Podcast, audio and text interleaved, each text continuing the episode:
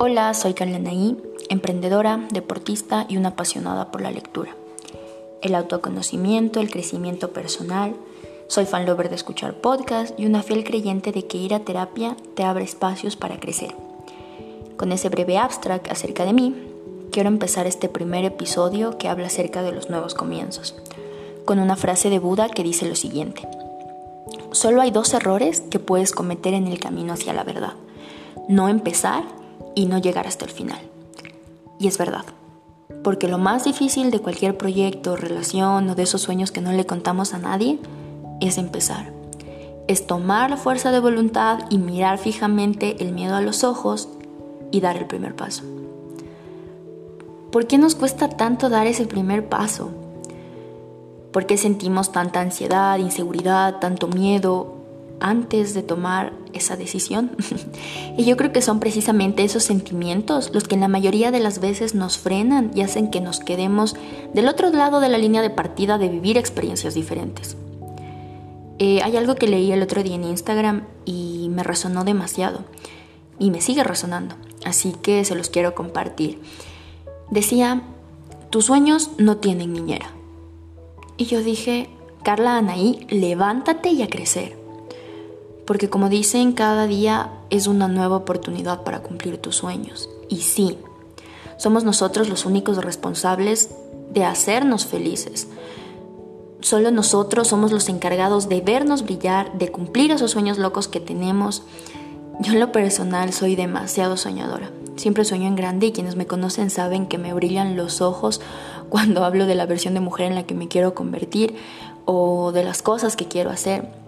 Y sí, o sea, suena súper bonito decir quiero un Jeep, quiero un Ferrari, quiero viajar por el mundo, eh, quiero estudiar un máster en X universidad y tantas cosas, o sea, porque todos tenemos sueños y proyecciones diferentes. Pero para alcanzar eso eh, hace falta mucho más que solo decirlos y poner la intención al universo. Hay que poner de parte y trabajar para materializarlos. Porque sí, o sea, es importante tomar la decisión de dar el paso, es importante saber qué es lo que queremos, pero aún más importante es que ese paso venga cargado de tomar acción, eh, de dejar de vivir en automático, de dejar de vivir solo cumpliendo patrones, eh, de nacer, crecer, estudiar, colegio, universidad, mm, máster, doctorado, trabajo, cuando tengas estabilidad la casa, cuando tengas ya la casa pareja, hijos y otra vez el ciclo igual. O sea, yo no tengo nada en contra de, quienes cumplen el ciclo normal de la vida, porque está súper bien, si eso te llena, si a ti te llena eh, estudiar, y en lo personal a mí sí me llena estudiar, eh, ya tener estabilidad, luego verte y tu proyección es verte con una familia y eso te llena, está bien, súper bien. Pero a lo que yo me refiero es no llegar y tener 60, 70, 80 años y regresar a ver y decir que por X decisión que no te arriesgaste a tomar, por vivir en la comodidad de la costumbre, no hiciste cosas diferentes o cosas que te llenaban y ya se te fue la vida por no lograr tomar una decisión, por quedarte de lado de atrás de la línea de partida y no dar un salto por miedo. Entonces yo creo que independientemente de la edad que tengas, siempre eh, estamos como que en condición de, retomar las riendas de nuestra vida. Si sientes que en este momento de tu vida no estás siendo feliz o no hay algo que te llene o no tienes alguna pasión o sientes que estás quedado en una relación por costumbre o que no, en un trabajo que no te lleva a donde quieres estar, entonces creo que es momento, tomando las auras de año nuevo, de, replantearte muchas cosas. No con eso digo, deja la relación, deja el trabajo, porque tampoco podemos irnos al lado en el que no se necesita dinero para vivir, sino empieza a replantearte muchas cosas y empieza a generar pequeñas cosas que hagan que tu decisión, que puedas tener la libertad de salir del trabajo en el que no estás creciendo o de estudiar otra carrera que sea una tu carrera que, te permita generar ingresos y la otra la que te permita ser feliz o estudiar de lleno algo que, que, te apasiona, no sé, hay muchos casos ya, pero yo creo que siempre, independientemente de la edad que tengas, siempre estamos en condiciones de empezar de nuevo y de ser los escritores del libro de nuestras vidas, de ser los protagonistas de nuestras vidas. Ya, yo creo que igual a veces los nuevos inicios vienen de finales muy dolorosos, de rupturas amorosas, de la pérdida de alguien a que queremos demasiado, algún familiar, algún amigo, de la pérdida de un sueño, de un proyecto de vida, de las expectativas que nos hicimos con muchas cosas. A veces los nuevos inicios vienen de esos días en los que el sol no nos calienta, que no tenemos ánimo para nada y solo queremos llorar o solo queremos estar lejos de la gente, solos.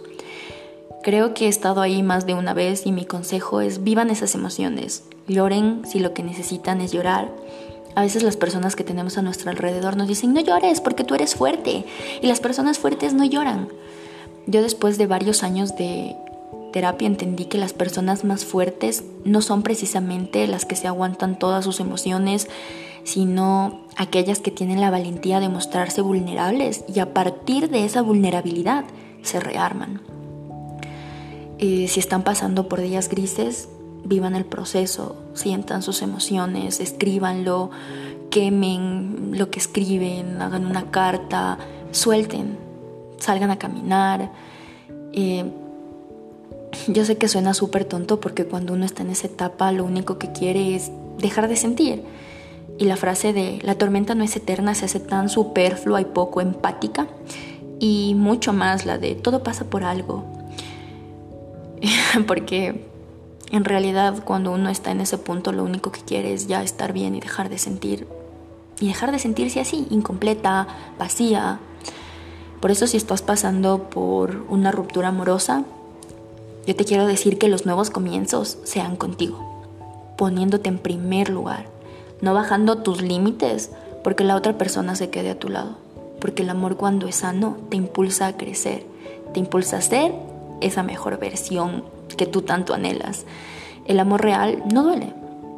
Es más, te da esa energía superpoderosa en la que te crees literal superwoman y te crees con la capacidad de hacer todo, de correrte los 10.000 kilómetros, aunque en la vida te hayas levantado a correr, de aprender, em, no sé, otro idioma, de viajar, de que se corten las distancias. Y si no, o sea, te sientes el dueño del universo cuando estás enamorado.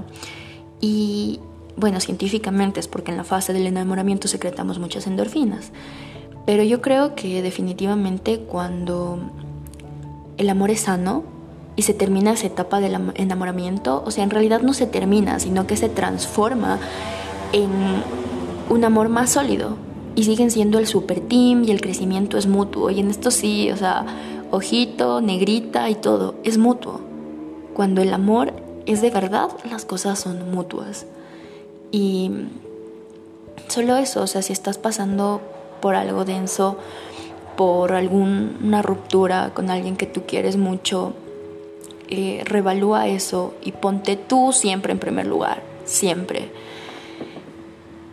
Te mando mucho amor, mucho cariño porque creo que es de las peores cosas cuando uno está pasando por, por estas rupturas amorosas. Es complicado soltar, es complicado dejar de hablar, es complicado desapegarte de esa persona, borrar las expectativas que tenías con esa persona y los proyectos, los planes, porque cuando uno está con alguien ya te ves casado con hijos y ya. Entonces, siempre las cosas eh, son por algo mejor. Aunque suene súper repetitivo, a veces no son personas, a veces... Eh, son nuevos proyectos y eso sí, todos tenemos maneras diferentes de manejar estos, eh, estas pérdidas eh, de pareja. Entonces yo creo que mi consejo es aférrate a una de las pasiones que tengas. Si te gusta pintar, saca un nuevo proyecto con eso, emprende algún negocio, ponte una meta fuerte en la que digas, wow, no sé, porque a la larga el tiempo pasa y cuando ya estés mejor vas a tener ahí tu emprendimiento, vas a haber cumplido, no sé, un maratón, estar en el gimnasio o haberte leído, no sé, 50 libros. Ponte una meta grande y sigue creciendo. Porque el tiempo sigue pasando. Ahora, si tu pérdida es alguien que falleció, algún familiar que, que murió, yo me he replanteado tanto esto porque también había perdido a alguien y yo siento que me faltó tiempo para que esa persona me vea brillar o cumpliendo mis proyectos y así. Y en este proceso de luto, eh, yo amo leer, como les dije. Entonces eh, les puedo recomendar un súper libro que a mí me encantó, que se llama It's Okay That You Are Not Okay. Y por si están pasando por un proceso de duelo o tienen algún amigo o alguien a quien ustedes quieran que está pasando por un proceso de duelo y no saben cómo ayudarlo, porque cuando alguien está pasando por un duelo, el duelo es algo totalmente diferente para todas las personas. Entonces no, lo que funciona para mí tal vez no funciona para mi novio o no funciona para tu novia. Entonces es importante em, informarnos un poco para no estar siendo demasiado intrusivos en este proceso. Ya, entonces lo que yo aprendí de este libro es que yo no debía quedarme con él. Me faltó tiempo para que me veas crecer, para que veas todos los proyectos de los que tanto te hablé consolidados, sino voy a vivir cada día por ti porque es lo que a ti te hubiera gustado que yo me suba a todas las montañas a las que me quería subir, porque también me encantan, me encantan hacer cumbres, es algo, el, montañismo, el alpinismo, el andinismo, es algo que, una pasión que yo no sabía que existía y que ahora definitivamente me veo inmersa en eso y me, me encanta. Entonces me dije, voy a vivir por él todos los días de mi vida diciendo y metiéndole más ganas a mis sueños, más ganas a mis proyectos y cuando ya estén consolidados decir, gracias, es por ti. Y creo que finalmente de las pérdidas de las que muy poco se habla es cuando estas, tienes estas metas personales, un proyecto, tu carrera, tu trabajo y por A o B circunstancia no se dan. Eh, y son cosas que te pegan porque son cosas personales, son metas que, que tú te planteaste. Y si eres tan exigente como soy yo, que no sé, estás en A y ya quieres estar en Z y te evalúas constantemente y esas de tus mayores presiones no es el resto del mundo, sino tú. Eh, solo ten en cuenta que a veces en la vida hay que dar algunos pasos hacia atrás para regresar con más fuerza y que con culparnos no ganamos nada. Sí es importante entender que nos equivocamos, ¿no? ya, pero más importante es darle acción y decir, aprendí esto y no lo voy a volver a hacer. Y cuando hablo de, de pérdidas relacionadas a las metas personales que tenemos, es como cuando en cosas súper chiquitas, por ejemplo, tenías un examen, te fuiste a fiestear y te jalaste el examen y luego te jalaste el semestre, algo así.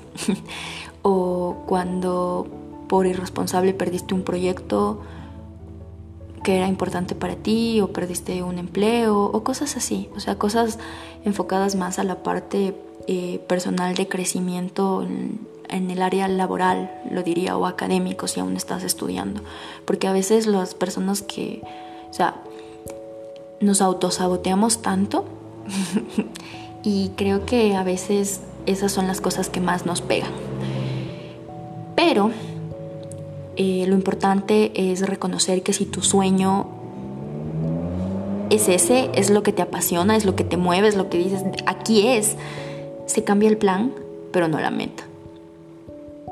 Y los nuevos comienzos siempre nos van a dar miedo, no solo por las críticas que vamos a recibir de la gente que está sentada y que no se arriesga y que como está sentada sin nada que hacer, solo nos juzga y nos critica. Entonces, no solo por ese miedo a fracasar o miedo a las críticas o miedo a y si no resulta, sino también porque se genera esa incertidumbre enorme a lo desconocido. Pero definitivamente es mucho más gratificante poderte mirar al espejo y decir, sí, hoy dimos ese paso que tanto miedo tenía de dar y ver cómo poco a poco te vas cargando de confianza y llegas al super pico de la montaña que veías tan lejano, definitivamente vale absolutamente todo el esfuerzo que, le pusiste. Creo que podría pasarme horas y horas hablando de lo bonito que son los nuevos comienzos, de la nueva gente, de los nuevos amigos, de las nuevas experiencias, de la nueva versión de ti que, vas a crear, pero creo que es más práctico, em, no sé, contarles cómo mm, han sido pequeñas cosas que yo he hecho que me han ido funcionando para ir dando ese paso en diferentes áreas de mi vida, porque siempre nos da miedo, yo creo que a todos nos da miedo, independientemente de la edad que tengamos, siempre nos va a dar miedo algo. Y como estamos ahorita con las energías del año nuevo y con los propósitos, eh, yo decidí que este era un episodio de nuevos comienzos. Se cerró un ciclo y creo que una guía súper práctica de lo que yo suelo hacer para poner mi vida en perspectiva y dar el paso o no Últimamente siempre ando dando el paso, pero es sentarme y hablar conmigo, porque sí, podemos engañar absolutamente a todo el mundo, podemos engañar a cualquier persona, pero no nos podemos engañar a nosotros, solo nosotros sabemos cuáles son nuestros miedos. Y me siento, hablo conmigo y digo, bueno, ya, este es mi sueño. ¿Y qué es lo peor que puede pasar? O sea, ¿qué es lo peor? O sea, lo peor. Lo peor que puede pasar es que me muera y no lo haga. ya, en segundo, si ya sabes cuál es tu meta, es tomar acción. Luego otra cosa que es súper importante que casi nunca hacemos y que por eso las cosas se quedan a la mitad y luego perdemos confianza en nosotros es reconocer nuestros logros. Y la otra es respetar el proceso que tenemos, porque no es un proceso mm, que va a ser lineal, sino es subidas, bajadas, días buenos y días malos. Entonces, em, ya les digo, esto es prácticamente lo que yo hago, podría ser si su meta es empezar este año a ser fit, eh, ir al gimnasio, sentar y decir, quiero este año mejorar mi salud, ¿ya? Eh, ir al gimnasio, trotar 10 kilómetros, bueno, no sé. Es sentarse y hablar con ustedes el por qué quieren eso, establecer la meta y decir, bueno, voy a ir al gimnasio tres días a la semana, la segunda sería tomar acción, que es ir al gimnasio a pesar de que no tengas ganas, porque el primer día nos va a doler el cuerpo, va a estar todo mal, entonces repetir el proceso, reconocerte tus logros, farandulear que tú subes, no sé, que ah, hiciste 10 sentadillas y para ti ese es un logro, ok, felicidades, porque si no te lo celebras tú, nadie te lo va a celebrar. ¿Ya? Y hacer oídos sordos a las críticas que vienen de la gente de, ay, farandulea su primer kilómetro. Yo antes, ahora soy deportista ya, y entonces se me hace fácil eh, correr 10, 12, hasta 15 kilómetros podríamos decir, ya. Pero antes no avanzaba ni un kilómetro y yo faranduleaba mi primer kilómetro corrido. ¿Por qué? Porque para mí era importante, porque si no avanzaba uno y ahora no sé, avancé dos, es un logro tuyo, porque tú no estás compitiendo contra nadie, la única persona y la única, no sé, versión contra la que te tienes que comparar es contigo mismo, porque todos estamos en caminos diferentes y con logros diferentes, entonces hazte oídos sordos y reconoce tus logros. Y para ti farandulear el primer kilómetro, las 10 sentadillas, las 20 sentadillas, aunque la de al lado esté haciendo sus 160 kilos, ni al caso, porque solo eres tú y tu proceso. Y la otra, de respetar tu, tu, proceso, el proceso de tu cuerpo que viene anclado al anterior. No te compares, no te compares con la chica que está haciendo sus 10 kilómetros y sube sus fotos super fit y sube... No, no te compares porque tampoco sabes del proceso que le llevó a ella a tomar todo eso. Entonces creo que eso es súper importante para tomar el paso de dar el nuevo inicio y para no quedarte a la mitad porque cuando nos quedamos a la mitad decimos, ay, ya, o sea, ya, ya, ¿para qué inicio otra vez con otra cosa si ni siquiera lo voy a hacer? Y eso aplica en absolutamente todo, en tus nuevos negocios, en tus planes académicos, en lo que quiera. O sea, respetemos nuestro proceso, reconozcamos nuestros logros, no nos comparemos y seamos felices. Yo solo quiero decirles gracias por escuchar esto. Eh, mi idea de hacer un podcast nació un día muy normal, con una idea de de ayudar con mi conocimiento, con lo que he aprendido en varios años de terapia, en cursos de psicología, en libros de autoayuda, en podcast, en sí, en todo mi pegarme contra la pared, en el me quiebro y me, vuelvo a armar de, las, de los pedacitos y de todo, eh, para que todos podamos estar un poco más presentes con nosotros y a la larga seamos felices, porque a eso vinimos, a ser felices, a ser conscientes y, y a vivir plenamente. Espero que tengan una hermosa semana y no se olviden que cada día no es un día más, sino un día extra en el que podemos dar el paso de acercarnos más a cada uno de nuestros sueños. Yo soy Carla Anaí. Gracias por escucharme.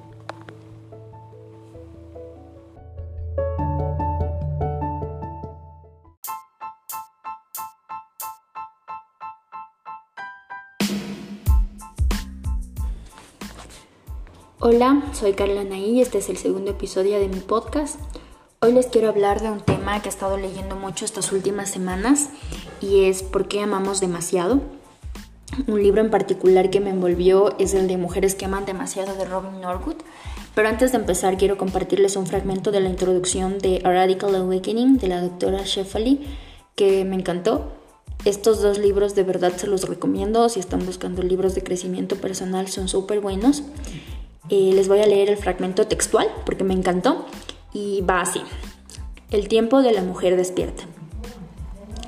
Llega un momento en la vida de una mujer cuando desecha sus viejas costumbres como zapatos tirados a la basura, cuando hace trizas su lista de deberías y obligaciones, y cuando las expectativas imposibles son quemadas en un incinerador. Llega un momento en la vida de una mujer cuando la aprobación de los demás, una vez joyas, ahora se convierten en centavos en su calcetín, cuando la búsqueda del otro ahora es reemplazada por una búsqueda de sí misma y cuando los tentáculos paternos de la tradición ya no definen su verdad. Llega un momento en la vida de una mujer en el que su deseo de encajar en la multitud se disuelve, en el que su maníaca compulsión por ser perfecta se evapora y en el que su obsesión por ser votada popular se destripa. Llega un momento en la vida de una mujer en el que simplemente dice no más, cuando la fachada, el artificio y la astucia la dejan asqueada y cuando la rectitud, el dogma y la superioridad la repelen. Llega un momento en la vida de una mujer cuando ya no le teme al conflicto, sino que lo enfrenta con audacia, como una leona, cuando ella protege su autenticidad tan valientemente como protege a sus bebés, y cuando abandona el papel de salvadora, sabiendo que solo puede salvarse a sí misma. Llega un momento en la vida de una mujer en que ya no se esconde en las sombras de su indignidad, en que ya no se hace pequeña para que los demás se sientan grandes, y en que cambia el papel de víctima por el de co-creadora. Llega un momento en la vida de una mujer cuando ella ocupa desvergonzada y audazmente su suprema soberanía, cuando finalmente se siente lista para reclamar su espacio en el mundo, y cuando redefine la compasión como amor propio inequívoco. Llega un momento en la vida de una mujer cuando finalmente libera sus dependencias infantiles de los demás, cuando se atreve a reescribir un nuevo mandato para vivir para sí misma. Uno que dice, suelto la indignidad y el miedo, me divorcio del servilismo y la pasividad, me despojo de la inautenticidad y el enredo, termino con la pretensión de ser alguien que no soy y de ahora en adelante me declaro que ascenderé a mi poder más alto, abrazaré mi mayor autonomía, celebraré mi valor más profundo, encarnaré mi coraje más feroz y manifestaré mi yo más auténtico. Ahora es el momento. Estoy listo para despertar a mi renacimiento. ¿Verdad que es hermoso? Cuando leí esto me sentí demasiado identificada. Yo creo que todos pasamos por ese aha moment como dice Oprah, en el que despertamos, en el que decidimos poner un punto final a historias que no nos suman, a dejar de derrochar tanta energía por satisfacer a los demás o por tratar de pintar algo en el mapa de alguien. No hay nada más liberador y empoderante que decir ya no más. Y pese a que ese no es el camino más fácil, a la larga termina siendo el más satisfactorio. En el libro de Mujeres que aman demasiado, el autor hace referencia a que amar demasiado no está específicamente relacionado a que nos enamoramos varias veces o que seamos muy románticos eh, o muy detallistas. No está enfocado en eso, sino a la parte insana del enamoramiento, a ver un hombre o una mujer, a nuestra pareja, eh, como un todo.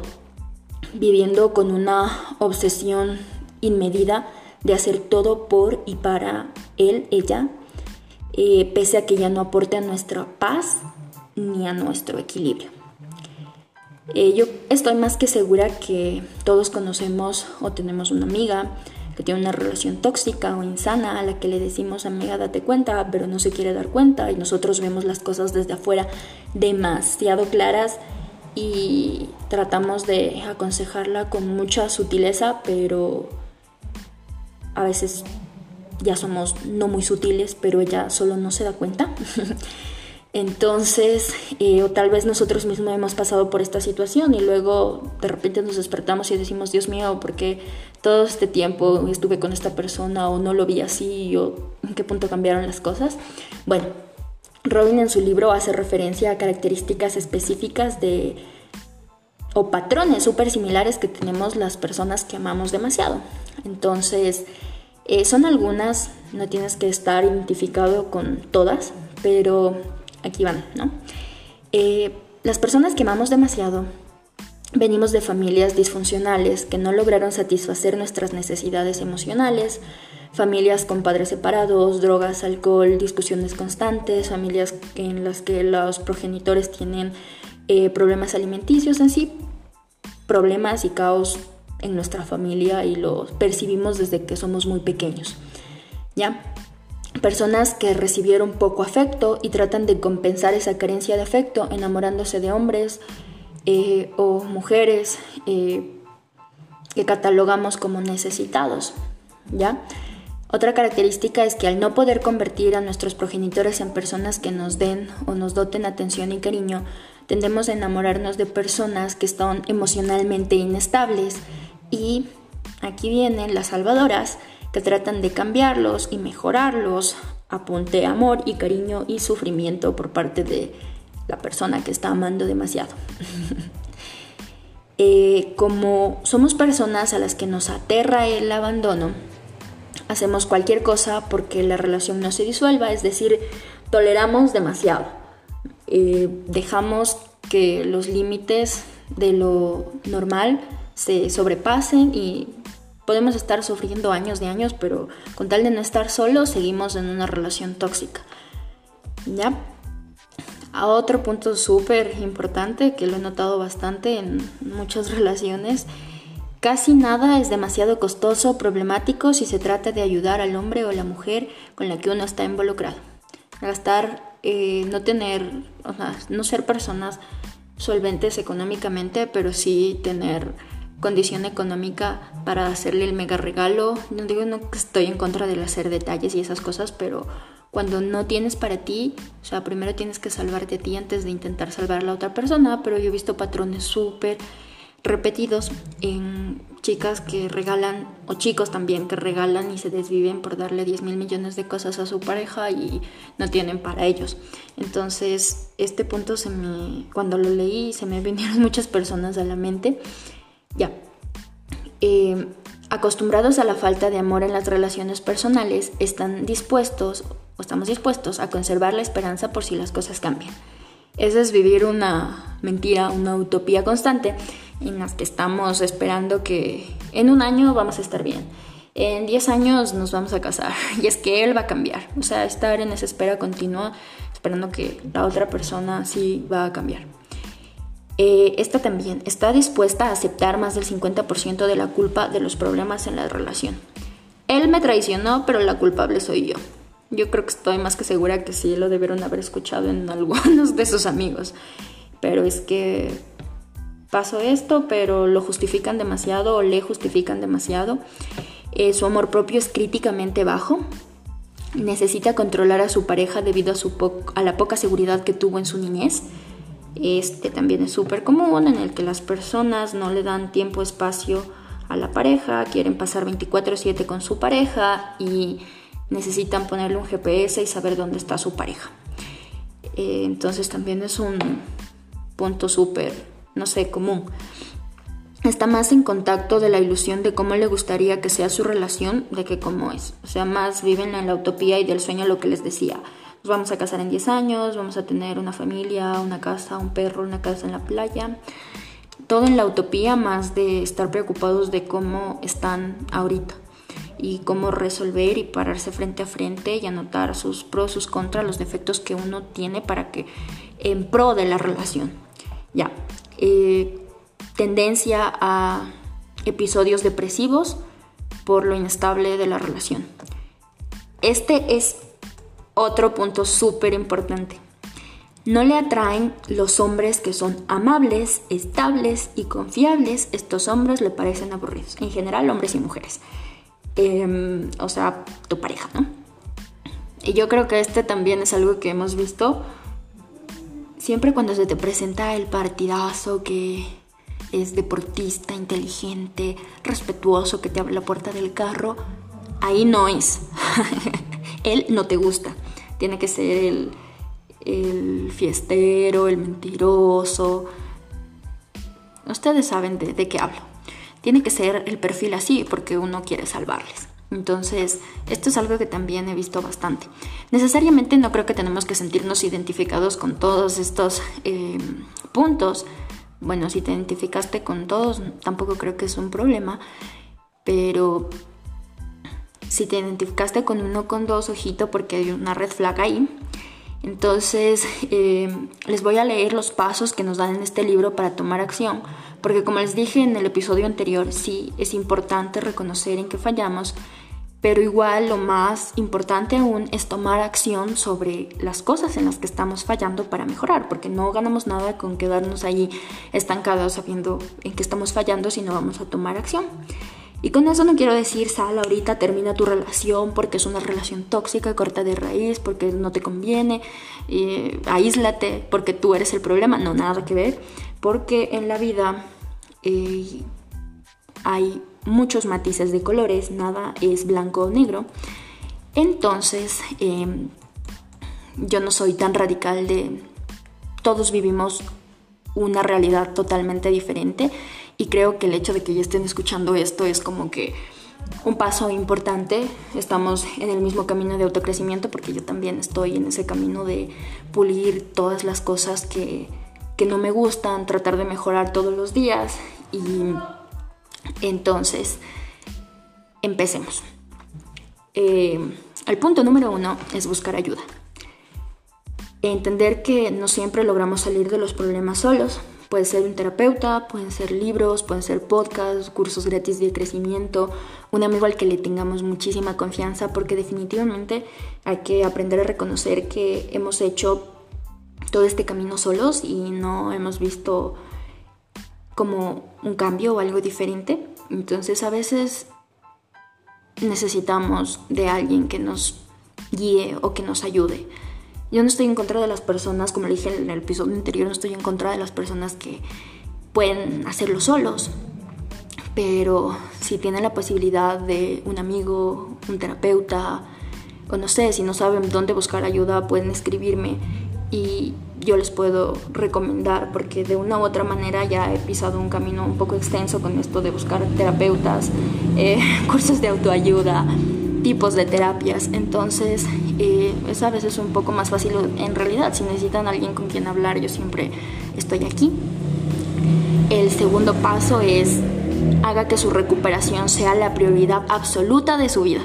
Y esto sí creo que me pareció el paso más importante. Yo cuando yo lo leí lo subrayé y lo recontra subrayé porque dije, es tan importante el darnos cuenta de que en vez de gastar tanta energía tratando de cambiar al otro, tratando de cambiar a mi pareja, tratando de cambiar a todo el mundo, veamos que somos de verdad importantes, o sea, que veamos, nos sentemos y nos miremos al espejo y veamos el valor que tenemos y invertamos todo ese tiempo y ese espacio y tanta energía que le metemos por, porque es desgastante intentar cambiar al otro porque ya lo he intentado muchas veces, ¿no? Entonces, en pulirnos a nosotros, en pulir ese diamante interno que tenemos, el reconocer que somos alguien de verdad importante para nosotros y que nos merecemos nuestra atención y nuestro cuidado. Otro punto que recomiendan en este libro es buscar un grupo de ayuda o un grupo de apoyo. Eh, aquí yo puedo decir que su grupo de apoyo pueden ser sus amigos más cercanos, su familia, eh, o personas en sí que hay grupos en, Facebook, por ejemplo, de Se Regalan Dudas, donde hay gente que, que está en el mismo camino que tú. Entonces sí es un poco más fácil eh, poder hablar con gente que está atravesando lo mismo que tú. Entonces sí es un buen punto buscar un grupo de apoyo. Desarrolla su espiritualidad como práctica diaria.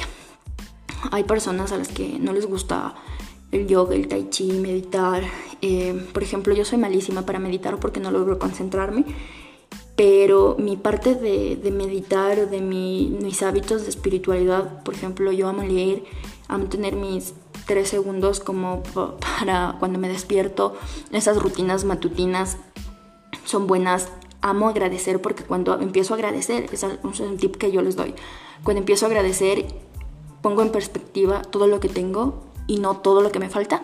Entonces es como que digo, wow, estoy sana, tengo dos piernas, puedo salir a correr, estoy bien, tengo todas mis extremidades, tengo comida, tengo la capacidad de, pensar y de razonar. Entonces dejo de ver eh, las cosas que me faltan hasta agradezco porque tengo mis mascotas, mis mascotas están bien, así.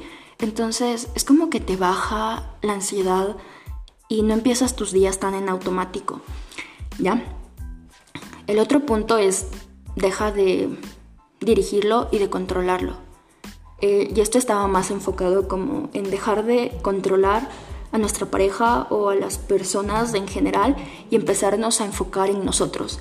Lo que yo les decía, dejar de gastar toda esa energía en tratar de controlar al mundo y invertir esa energía en nuestro crecimiento. Dejar de, no sé, tu pareja quiere, no sé, quieres que él aprenda otro idioma. Quieres que él aprenda otro idioma, entonces eh, te enfocas en él, él, él, pudiendo enfocar, no sé, yo voy a aprender otro idioma. O sea, algo así, ¿ya? O sea, dejar de, insistir tanto en los otros y enfocarte más en ti. Eh, enfrente con coraje sus propios problemas. Eh, cuando salimos del plano de ser víctimas y asumimos que nosotros somos responsables de todas nuestras acciones y de nuestras decisiones, se nos abre un panorama inmenso de oportunidades porque ya no lo vemos, ya no vemos las cosas desde, ay, pobrecita yo, o sea, qué, qué mal toda mi vida, como tuve una familia súper tóxica, una pareja súper tóxica, si no empiezas a hacerte responsable y dices, ya, ok, esta es la familia que me tocó, pero no es prácticamente la que le quiero dar a mis hijos, por ejemplo. O esta es la pareja que tengo, pero hasta hoy las cosas siguieron así, o sea, porque todo es, cada día es una oportunidad nueva para poder cambiar las cosas. Entonces, la siguiente es, eh, cultive lo que necesite para desarrollar usted misma. Ah, es prácticamente lo que, súper similar al anterior. Esto significa no esperar a que el otro cambie, a que mis papás cambien, a que el resto del mundo cambie o a tener el check de todo el mundo para poder hacer nuestra vida.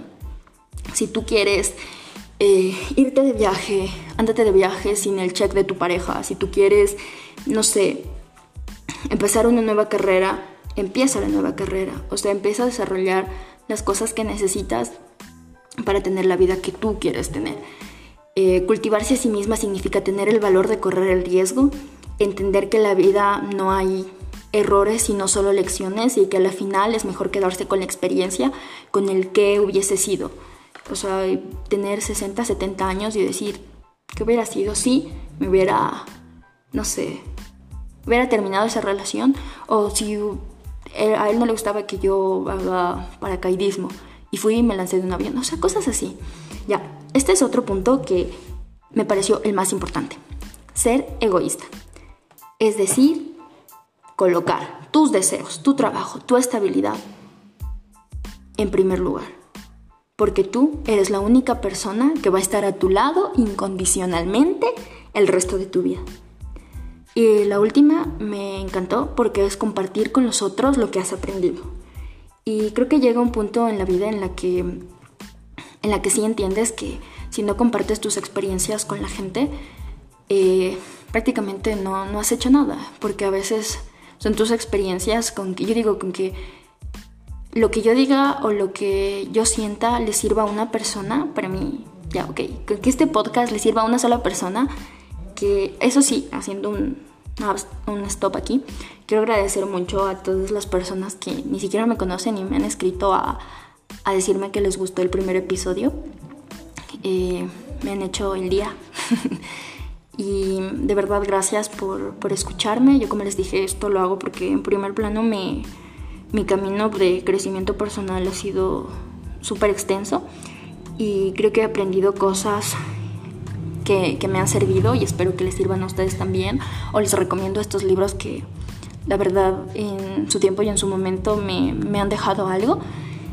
Y creo que soy una persona común y corriente que, que ha cambiado. Y si yo pude cambiar, que tenía un carácter denso y manejaba todo con muchísima reactividad, yo creo que todos podemos y creo que estamos aquí para apoyarnos. Entonces les voy a repetir el camino que nos trazan en este libro, que es primero buscar ayuda, haga que su recuperación sea su prioridad absoluta de su vida, busque un grupo de apoyo, desarrolle su espiritualidad con una práctica diaria, deje de dirigirlo y de controlarlo, enfrente con coraje sus propios problemas, eh, cultive lo que necesite para desarrollarse a usted misma, a usted mismo, porque este podcast es para hombres y mujeres, eh, sea egoísta y comparta con otros lo que ha aprendido. Esto sería todo por el capítulo. Eh, mañana es 14 de febrero y quiero que recuerden que no solo es el Día del Amor en pareja, sino eh, el amor en toda la expresión, en todas las formas de amor. Entonces también es el amor propio, regálense algo bonito, tiempo, espacio, un libro, algo que les guste, salgan a trotar, vayan al gimnasio, jueguen básquet, no sé, lo que les guste, háganse un regalo para ustedes.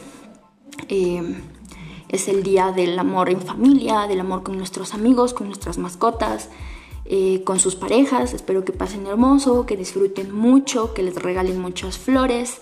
Eh, no sé, que les den un mensaje de buenos días hermoso, que les llene el día y algo con lo que me quiero quedar, con lo que les dije, es que agradezcan mucho porque no sabemos eh, si este año y el año siguiente vamos a poder contar o poder celebrar con las mismas personas.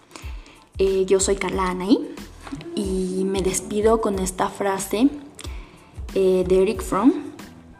Si un individuo es capaz de amar productivamente, también se ama a sí mismo. Si solo sabe amar a los demás, no sabe amar en lo absoluto. Espero que tengan una hermosa semana y un hermoso 14 de febrero.